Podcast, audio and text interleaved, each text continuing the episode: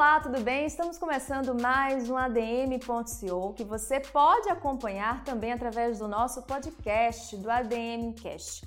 Você que já nos acompanha sabe que estamos na terceira temporada do ADM.co, um programa que eu entrevisto profissionais da administração registrados em seus respectivos conselhos regionais de administração sobre a experiência de ocupar a maior cadeira hierárquica em uma organização, em uma empresa.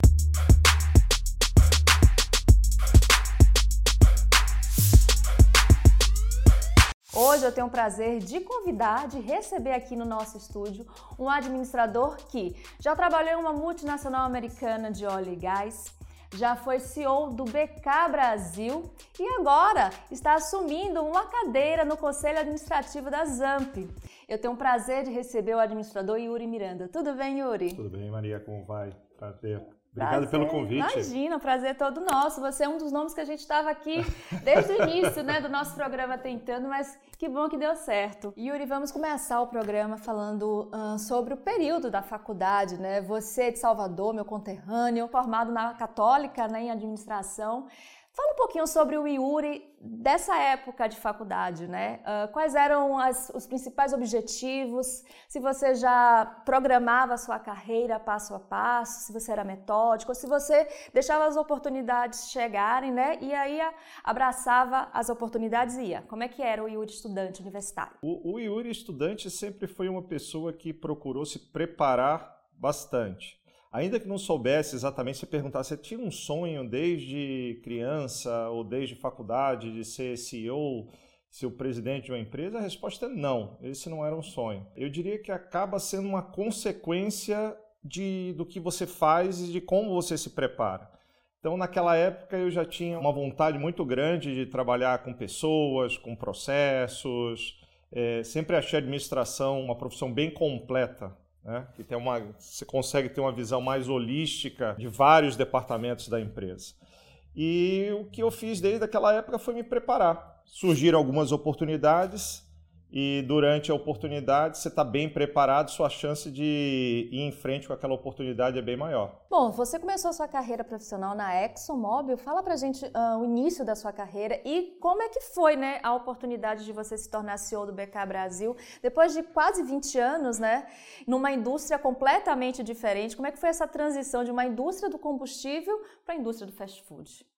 Eu acho que a resposta da administração une essa, uhum. essa, ou ajuda a responder um pouco, né? Porque a administração, para mim, ela está presente em, em vários setores diferentes. Aliás, em todos os setores, para mim. Né? Eu acho que Deus foi o primeiro administrador quando ele conseguiu formar o mundo lá atrás da maneira que formou. Meu começo na, na ESO, eu estava ainda na faculdade e pensava, uma das coisas que naquela época, 1990, é, tinha bastante. É, esse, na verdade, era um objetivo: era trabalhar em uma, em uma empresa que possibilitasse meu, meu crescimento. E a Exxon era, na época, a ESSO brasileira, era uma empresa quase centenária em 1990, ela chegou a 100 anos um pouco depois, bastante conhecida no Brasil inteiro e tinha um programa de estágio para as últimas pessoas que estavam na, no, na, na, faculdade, no último ano de faculdade. Eu me inscrevi na época, me lembro que eram 60 candidatos para uma vaga.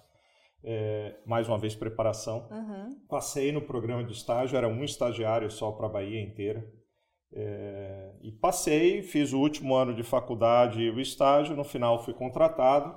E aí passei, como você disse, 20 anos na, na ESO mais 20 anos é, em posições diferentes. Né? É, que foi contribuindo bastante para o meu, meu crescimento. Então, da área de marketing, vendas, planejamento, é, relações governamentais, é, última posição foi em Customer Service, é, Business Support Center, aqui no Brasil e fora do Brasil. Então, eu tive realmente a oportunidade de, de olhar várias áreas. E uma das coisas que, que sempre me chamou a atenção, me moveu nessas posições, foi a oportunidade de trabalhar com pessoas.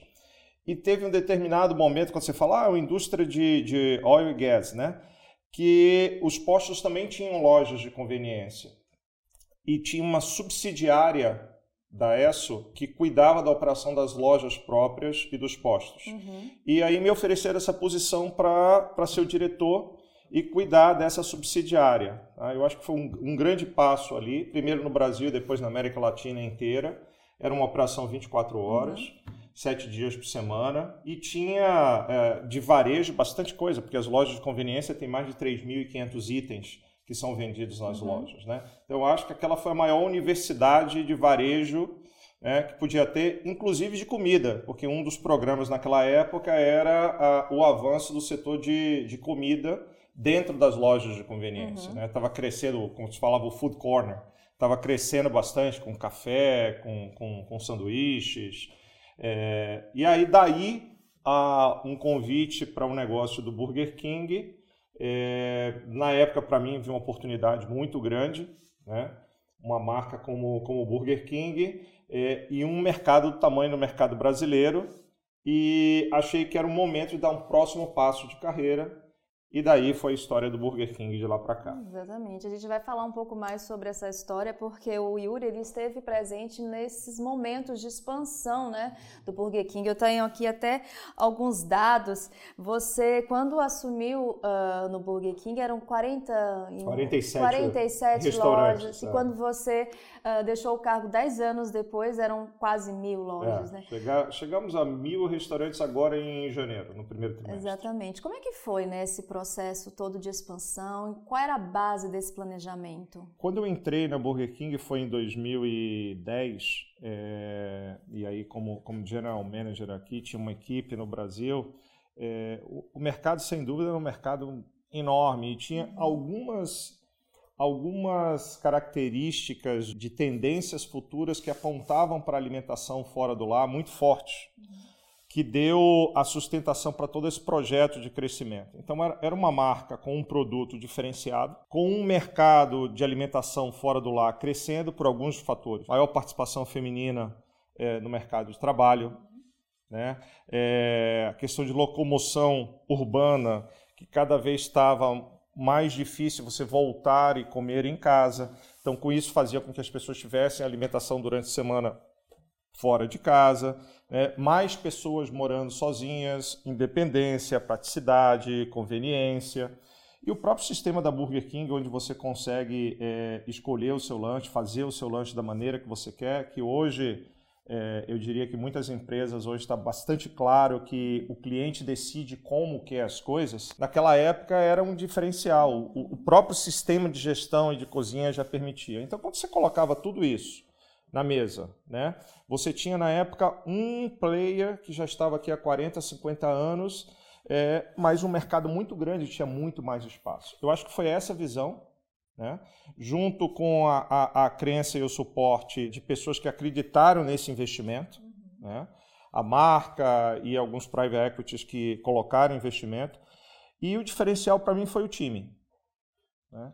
É, eu costumo dizer na época que a gente era, é, éramos é, 12 pessoas na época, hoje a empresa tem mais de 15 mil pessoas, quando eu é, deixei a posição de CEO em janeiro tinham mais de 15 mil pessoas, na época eram 12 pessoas, e eu dizia, eu dizia na época, meus sócios, a gente sentava em uma mesa, é, e eu dizia que a gente tinha muita vontade, pouco juízo né, para fazer as coisas acontecerem.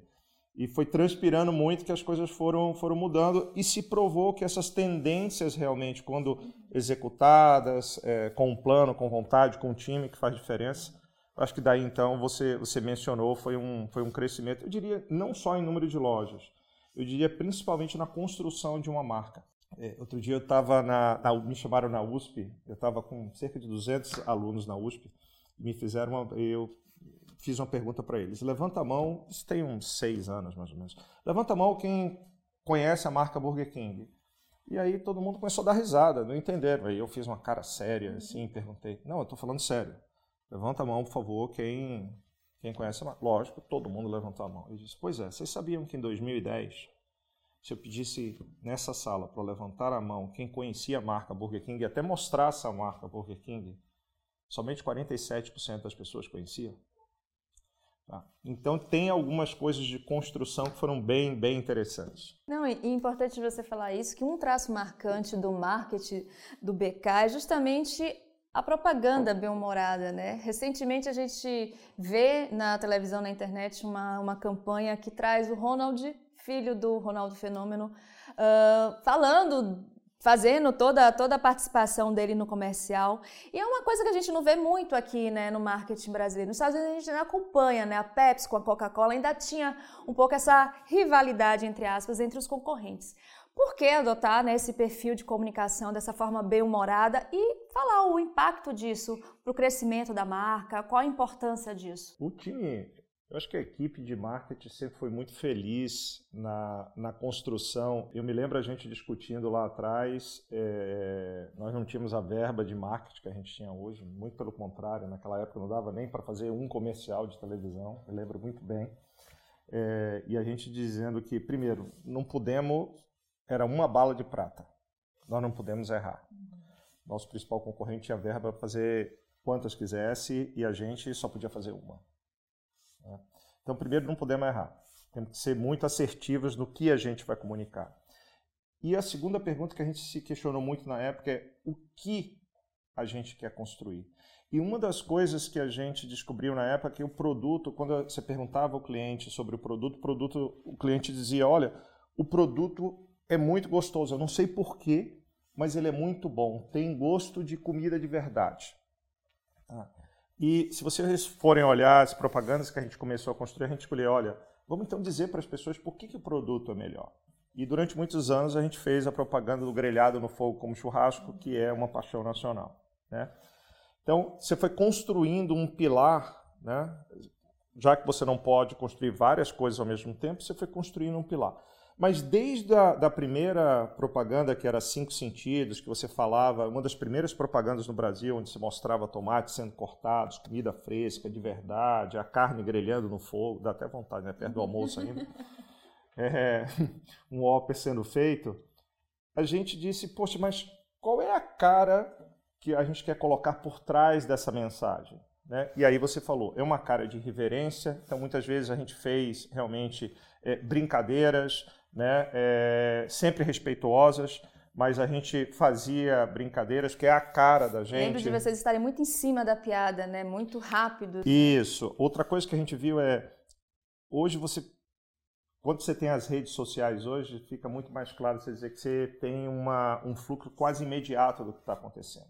Naquela época não era tanto assim, há 10 anos, mas a gente, desde aquela época, a gente disse a gente precisa participar da vida das pessoas, do que é que está acontecendo. E quando você está participando do que está acontecendo, e você é uma empresa desse tamanho, você precisa se posicionar, mas se posicionar muitas vezes não é escolher. Uhum. Tá? E a gente se posicionava, por exemplo, como é todo mundo bem-vindo nas nossas lojas. E quando a gente fala todo mundo bem-vindo, é todo mundo. A gente foi a primeira rede a fazer um comercial com a drag queen, por exemplo. Né? Então, o drag queen, eu me lembro que o conselho, na época, eu estava como CEO, tinha um conselho, o conselho olhou e disse, Pô, vocês vão botar uma drag queen num, num Isso tem seis anos. Qual vai ser a reação? Eu disse, não, se todo mundo é bem-vindo, todo mundo é bem-vindo. E aqui a gente quer mostrar que é realmente assim. Me lembro quando o Anderson Silva, lá atrás, né, a gente colocou o Anderson Silva para fazer um comercial o Anderson Silva era um dos maiores símbolos, ainda é, né, da luta, e a gente botou ele para cantar Loving You, tá? com uma, uma, voz fina, e a gente, pô, como é que a gente vai falar com o Anderson para fazer isso? E ele topou super. Topou super. Então, quando você vai criando essa reverência, essa naturalidade, essa participação, não é um simples comercial, é uma jornada. Uhum. Bom, e como é que foi esse processo sucessório, né? Você passando o bastão pro Ariel Grunkraut? Grunkraut. Grunkraut. Sabia que eu ia errar esse nome. Mas como é que foi esse processo sucessório? É, esse processo sucessório, para mim, é a, é a coroação, falando de Burger King, de rei, de coroa, é a coroação de, de uma cultura, né, de um processo, inclusive de administração, que se chama sucessão. Tá? E para mim foi a maior prova de que é, cultura ela, ela acontece é, em todos os níveis da companhia. Não é só para baixo do presidente. Então a gente sempre dizia lá a gente, na, na companhia que a gente cresce, se diverte e aprende. E crescer valia para todo mundo. Muitas vezes as pessoas olhavam o presidente, pô, o presidente ainda é novo, resultado, etc. Pô, não vai, não vai sair.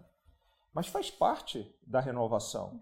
Eu acho que essa mudança de uma pessoa que começou comigo também lá atrás, foi um dos sócios que estava na mesa, né? entregou o resultado, conhece vendas, conhece marketing, fez a revolução em tecnologia, era um sinal muito forte da nossa cultura. A gente criou que as pessoas realmente têm uma oportunidade aqui em todas as posições, inclusive na cadeira máxima de presidente. E daí eu fui convidado aí para o conselho de administração e sigo ajudando o time lá no conselho de administração. Vamos falar um pouquinho de estratégias, né? Acho que há uma curiosidade muito grande, porque a gente sabe que o BK tem lojas próprias, mas também tem franquias. Como é que fica a estratégia de vocês, não só de comunicação, mas de conseguir reunir, né, todos esses colaboradores, todas as pessoas que fazem parte dos franqueados, né? Eu acho que é uma, é uma simbiose. As coisas não são exclusivas. Né? A maneira como a gente enxergou o crescimento de uma marca para se tornar a marca que o, que o BK se tornou no Brasil, é, ela tinha algumas vertentes. Você tinha vertente de loja própria, você tinha vertente de lojas franqueadas, e não necessariamente elas são exclusivas. Pelo contrário, quando a gente começou a operação de lojas próprias, nossos franqueados já tinham sete anos de Brasil, é, eles tinham conhecimento profundo e nos ajudaram bastante. É uma base para a gente poder começar com as lojas próprias. Por outro lado, como a gente acelerou, a gente tinha capital, processo, pessoas para acelerar o crescimento, os franqueados se beneficiaram muito da escala. Você imagina o que é a gente chegar e comprar de um fornecedor em nome de 47 restaurantes. Você vai dizer, poxa, 47 restaurantes é bastante. É. Mas você imagina o que é chegar para esse mesmo fornecedor hoje e dizer, eu vou comprar para mil restaurantes. Você já imaginou a condição comercial que a gente tem hoje uhum. de negociação, isso não vale só para as lojas próprias. Isso vale para as lojas franqueadas também. A gente desenvolveu, por exemplo, com os recursos que a gente conseguia pelas vendas, programas de fidelidade. Hoje é um dos maiores programas de fidelidade da América Latina. Tá? Desenvolvemos sistemas, desenvolvemos processos, desenvolvemos novos produtos que foram lançados no Brasil. Tá? Desenvolvemos sobremesas e todos os processos construtivos, os franqueados aproveitaram isso também. Então hoje a gente consegue um crescimento harmônico entre lojas próprias e lojas franqueadas, né? otimizando o resultado é, dependendo da área geográfica. E a tecnologia, né? Como é que você vê a tecnologia nesse ambiente de fast food? Quais são as principais tendências que você enxerga daqui para frente? Eu sei que o BK investiu muito em tecnologia. Como é que está esse processo de investimento? Você sabe que é última, um dos últimos trabalhos, o board, quando a gente fez a, a o, fiz o planejamento de sucessão com o Ariel, o, o board, né, o conselho pediu, dada a experiência, que eu fizesse um trabalho de benchmark, fosse a vários países, visitasse várias operações e trouxesse no final para eles qual era a visão que eu tinha de como estava mudando o fast food, ou quais eram as tendências. Então acho que você estava lá no board escutando alguma coisa. Brincadeira. É, e, então tive a oportunidade de visitar alguns países e quando a gente fala em tecnologia, é, e hoje se fala muito em tecnologia, para mim a tecnologia é o novo enabler, né? o novo facilitador de ganhos de produtividade e satisfação do cliente. Então, quando você pensa em NPS, né, Net Promoter Score, é, para satisfazer um cliente, para entregar uma melhor experiência ao cliente, número um. E segundo, quando você pensa em métodos produtivos, tá, é a nova alavanca de gerar produtividade. E aí eu vou dar exemplos. As ferramentas antigas de gerar produtividade que a gente aprende, pô, controla custo, né, é, produtividade por mão de obra, é, você comprar bem, você acertar na sua política de revenue management de preços, nada disso deixou de ser verdade. Mas eu diria que tudo isso passou a ser default, passou a ser obrigação você fazer. O que vai gerar o diferencial agora tá, é como você consegue gerenciar uma base de dados cada vez maior, gigantesca, que sem tecnologia você não conseguiria processar tudo isso e te dar uma direção de aonde você pode melhorar. O próprio programa de fidelidade. Né? O programa de fidelidade que a gente criou já tem mais de, se eu não me engano, já tem mais de 7 milhões de, de, de usuários. Um, um, programa que foi criado há um ano e meio, dois. Tá? Então, bastante grande. E a partir disso você consegue, por exemplo, saber se a Maria ela gosta de Whopper na segunda, na quarta, na sexta. Se nos finais de semana ela prefere comprar é, sobremesa, é, se o lanche dela ela não gosta de cebola, se ela, quando você faz uma, um lançamento de produtos com queijo, ela mais é receptiva ou não é receptiva. E eu consigo conversar com você não de Zamp, e depois eu explico por que Zamp, para um cliente, mas para a cliente, Marinha. E eu consigo mandar para vocês, por, por, por exemplo, promoções tá, que vão exatamente no seu interesse. Sim. Essa é só uma parte de cliente para você ver. Seria impossível gerenciar isso sem tecnologia, com essa quantidade de dados. Imagine quantas milhões de transações, 150 milhões de transações a gente faz por ano. Hoje a gente consegue utilizar a tecnologia para ajudar um gerente de restaurante a programar a compra dele. Os maiores problemas que a gente tem em varejo é você vai numa loja, isso você sabe, ou em um restaurante, ah, eu quero esse produto. Ah, não tem. Esse é um dos maiores problemas. Não tem, às vezes, por uma série de coisas. Mas é um sistema de supply chain. E muitas vezes um garoto que não tem a, a, a, capacidade de gerenciar um restaurante, ao mesmo tempo cuidar uma série de problemas e ter a melhor visão de uma de supply. Imagine que um algoritmo consegue ver todas as suas compras, todas as suas vendas, seu product mix, é, ainda prevê eventos, quantos feriados tem por frente, uh, qual é a temperatura, se vai vender mais isso, se vai vender mais aquilo, como é que foi o comportamento, e a partir daí te sugerir um pedido tá, que vai direto para um centro de distribuição, que vai direto para o restaurante que ele recebe e que aí não falta menos produto. E ele não tem que ficar lá quebrando a cabeça para dizer quantos quilos de tomate eu tenho que comprar hoje. Então, é só um exemplo de como tecnologia pode mudar a forma de produtividade. Excelente. A gente vê que a tecnologia não só ajuda na customização né, do cliente, mas também na agilidade, na otimização. Isso em recursos financeiros, imagino que faça uma grande diferença. Se você comparar, né, um, sei lá, cinco anos atrás com hoje, a otimização dos recursos, principalmente financeiros? É, hoje, na verdade, o ciclo de investimento de tecnologia, se você for olhar, as empresas realmente têm aumentado a participação de investimento de tecnologia. A Zamp hoje é uma marca que tem, é uma holding, né, uhum. que tem embaixo dela duas marcas, Burger King e Popeyes. Né? De frango e Burger King. Popeyes começou há três anos. E a marca corporativa se chama, se chama Zamp maior investimento da Zamp continua sendo é, em abertura de restaurantes, diminuindo o ritmo durante a, a pandemia e o ritmo já foi retomado, né? então continua sendo. Mas sim, o investimento em tecnologia tem, tem crescido ano a ano para desenvolver coisas como essa, um processo supply chain, né? um programa de fidelidade, né? uma cuponagem digital e tantas outras, é, a gente chama de lighthouses, né? Tantas outras é, atividades que podem ser melhoradas com o uso de tecnologia. É, também para acompanhar né, o, o, processo de transformação da própria tecnologia, né? Inteligência artificial está aí, né? das pessoas também, que não tem como, né? A gente acaba pessoas. sendo impactado. Exatamente. Bom, Yuri, conta pra gente, uh, se muda muito o mindset quando você sai de uma cadeira de CEO e passa a ser integrante de um conselho.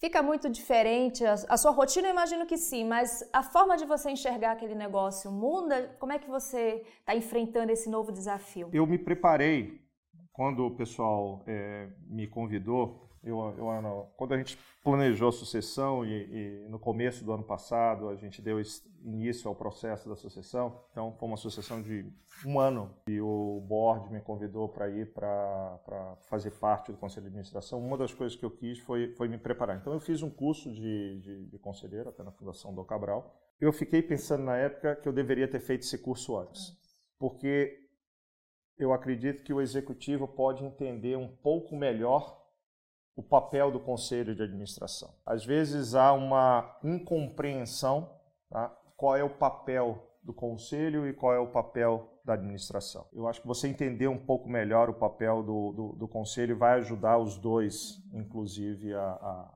Porque no final das contas é, é uma empresa só, né? que você tem o executor e você tem um órgão de governança que ajuda na definição da governança e da estratégia. Então, sim, o papel eu acho que é diferente, mas eles são complementares. Eu não consigo enxergar o sucesso de uma empresa sem um, sem um conselho efetivo. Não consigo. Aliás, um dos, um, dos, um dos sucessos de tudo que a Burger King é, teve, sem dúvida nenhuma, além do time de execução né, das pessoas, foi o alinhamento entre o board. A gente teve board. A BK Brasil foi criada no dia 14 de julho de 2011. 15 dias depois, nós tivemos nossa primeira reunião no conselho. Pra você ter uma ideia. O contrato social foi assinado no dia 14 de julho. 15 dias depois, a gente teve a primeira reunião do conselho. Tá? Já com metas. com E, e sempre houve, é, eu diria a você, uma comunhão de interesses em fazer o melhor para a empresa. Isso não quer dizer que a gente se concordou sempre, não, já tiveram discussões fervorosas. Mas quando você tem uma orientação do que é, que é melhor para a empresa, isso funciona. É, e, e eu, eu, vejo o management como aquela pessoa que tem que fazer a conexão com várias interfaces. Né? O CEO hoje faz a conexão com vários stakeholders, seja com os acionistas através do conselho de administração, uh, seja com os colaboradores, seja com os clientes, seja com os seus fornecedores, seus parceiros comerciais. Né? E o conselho está cada vez mais é, presente em ajudar o CEO, né? ajudar o CEO que está muito, eu diria, absorvido pelo dia a dia. Né? Hoje, a velocidade com que as coisas acontecem traz uma, uma carga de dedicação do CEO muito grande. Quando você fala absorvido pelo dia a dia, seria mais ou menos o quê? Seria pelas tarefas do dia a dia da, da empresa. Eu diria para você que a maior parte do meu tempo era cuidar de pessoas. Uhum. Né? É, era uma empresa aberta, então você tinha é, que prestar resultados, você tem, a, você tem a Bolsa de Valores, você tem os, os acionistas, você tem imprensa, você tem bancos, né? você tem os seus fornecedores, você tem os seus colaboradores, mas no final do dia a maior parte é cuidando de gente, posso dizer isso. Tá? E, e, acontece, porque são, imagina, mil restaurantes, uma operação sete dias por semana, 365 dias por ano, há uma demanda muito grande de recursos. E muitas vezes o dia a dia te absorve, te puxa mais, e eu vejo o conselho como aquele órgão que olha um pouco além do dia a dia. Né? Olha um pouco mais para a estratégia, dizendo: olha, tá bom, eu estou enxergando como está o dia a dia, que é a governança, mas pô, eu estou sempre puxando a empresa para pensar e depois. Então, é quem deveria ter mais tempo para puxar o manager dizer, tá bom, já entendi, está fazendo bem, ou ajusta esse curso aqui, mas dá uma respirada e vamos discutir um pouco depois. Tendências, futuro, estratégias, próximos passos. O que a gente vai fazer daqui a cinco anos? O que a gente vai fazer daqui a três anos? Bom, você já falou para a gente que deveria ter feito esse curso do Dom Cabral um pouco mais atrás. Eu queria saber, na sua opinião, que outra dica ou outro tipo de orientação você gostaria de ter recebido é, durante a sua carreira que você hoje fala, poxa, se eu tivesse recebido essa dica ou essa, essa orientação, eu teria pulado algumas fogueiras, né? Eu teria não desperdiçado tanto tempo. Eu acho que quando uma pessoa começa uma carreira, ela tem um ela tem uma, uma necessidade muito grande de mostrar que que entrega resultado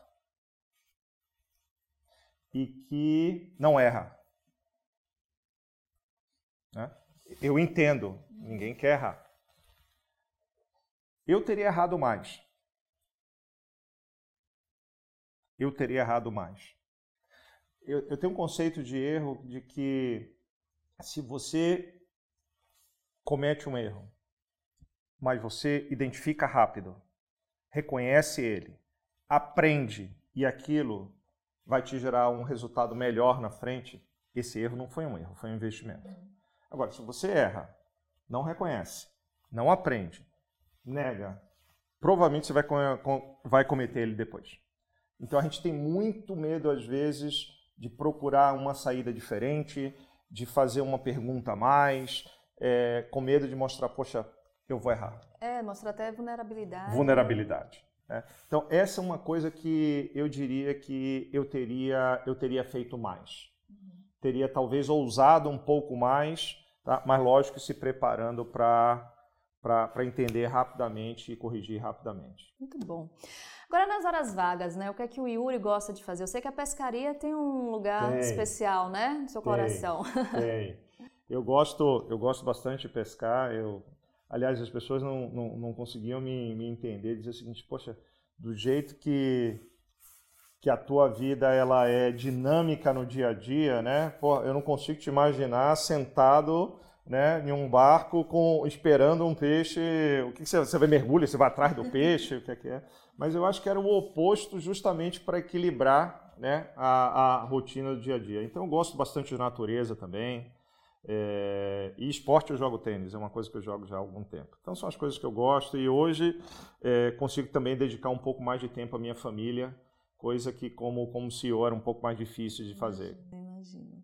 Bom, gente, a gente está chegando ao final do nosso programa, mas antes da gente encerrar, eu quero pedir a dica de leitura para o Yuri. Eu sei que vocês gostam de saber o que é que os nossos convidados estão lendo ou já leram. Por favor, Yuri, que dica que você trouxe para gente? Eu gosto de ler livros que. Já li bastante livros de negócio, mas eu também gosto de ler livros que não são de negócio, mas que contam uma história que você pode fazer uma associação é, com o que você vive no negócio. Tá? Você leva bastante para a vida. Então, eu vou começar primeiro com um livro de negócio, que é a, a Guerra pelo Uber. Não sei se vocês já ouviram falar, do Mike Isaac, se eu não me engano. Esse livro da Guerra pelo Uber, aí depois vocês vão entender o, outro livro, que foi, foi um dos primeiros livros que eu li ainda na faculdade. Então, tem bastante tempo. A Guerra pelo Uber, ele conta a história de como foi a formação do Uber. Né? É, e a gente não pode negar que o Uber mudou a forma como a gente se locomove é, hoje. Né? É, mas o que eu acho legal do livro é que ele não mostra só o crescimento do Uber, ele mostra também as coisas que foram boas e as coisas que não foram tão boas no crescimento do Uber. Uhum. E cabe a cada um julgar né, e dar o peso do que é bom e do que é ruim. Mas mostra uma história de coisas boas e não tão boas. Porque para mim a vida e as carreiras, elas são exatamente assim. Tem momentos bons, mas tem momentos de trovoada. Não é só céu azul, como também não é só trovoada. Então acho que esse livro mostra as duas coisas. E mostram coisas que eu acho que não deveriam ser feitas realmente por uma, por uma empresa. E está lá no livro. Então mostra as duas coisas. Mesmo o negócio de sucesso tem coisas que Uhum. você tem que evitar. Essa é a primeira parte. A outra parte eu li quando eu ainda estava estudando na faculdade de administração. Se chama Incrível, Incrível Viagem de Shackleton. Né? Ah, conta a história de um irlandês, de um navegador irlandês, em 1914. É, ele com 10 anos ele foi morar na, na, Inglaterra, com 10 anos, aí era, era aquela época de, de os grandes desafios de escalar os maiores picos, o que, que faltava no mundo de fazer de desafio. E o Shackleton e a equipe dele pegou um, um, navio que há pouco tempo foi descoberto, acho que uns dois, três anos descobriram o navio é, lá no, no, no, Polo Sul, e a viagem era é, conquistar o Polo Sul, isso em 1914. Você vai dizer, poxa, mas o que, que tem aí? Para mim, uma das maiores lições de liderança e de administração que eu já vi. Porque o que, que acontece? Ah, ele chegou ao Polo Sul? Não. Ele não chegou ao Polo Sul. O navio dele ficou congelado e a história conta como é que ele sobreviveu com a equipe dele em 1914, com o navio congelado no meio do mar. Depois o gelo quebra o navio isso no meio do oceano, lá perto do Polo Sul, e tudo que ele fez junto com a equipe para poder se salvar em 1914. E diferente de muitas histórias onde morre um monte de gente, essa não morreu. Ninguém. E como ele manteve por meses a equipe teve até que escalar para chegar em uma, uma estação eu baleeira. Eu tenho a impressão que eu já não sei se fizeram um, filme sobre isso. Eu acho, acho que, já sim, fizeram, né? um acho que já fizeram um antigo, filme. É. E, o, e o navio ele, ele afundou, tá lá embaixo e recentemente acharam o Endurance lá. Bom, Yuri, muito obrigada pelas dicas, pelo bate-papo, por você estar um aqui prazer, com a gente né, no animado. nosso estúdio. Quem quiser continuar te seguindo após o nosso programa, né, onde pode te achar? Quais são as redes sociais? Bom, eu estou no, no Yuri Miranda, tem o LinkedIn. Uh, as outras redes sociais eu realmente não sou tão, tão ativo, Ativo. assim. É, mas o LinkedIn eu tô, eu tô lá, se alguém quiser manter contato, só me escrever por lá. Excelente. Mais uma vez, muito obrigada. E muito obrigada a você que ficou conosco em mais uma edição do ADM.co. Espero que vocês tenham gostado. Escrevam nas nossas redes sociais o que vocês acharam. Sugiram novos nomes, novos assuntos também. Eu espero todos vocês no próximo ADM.co. Tchau, tchau.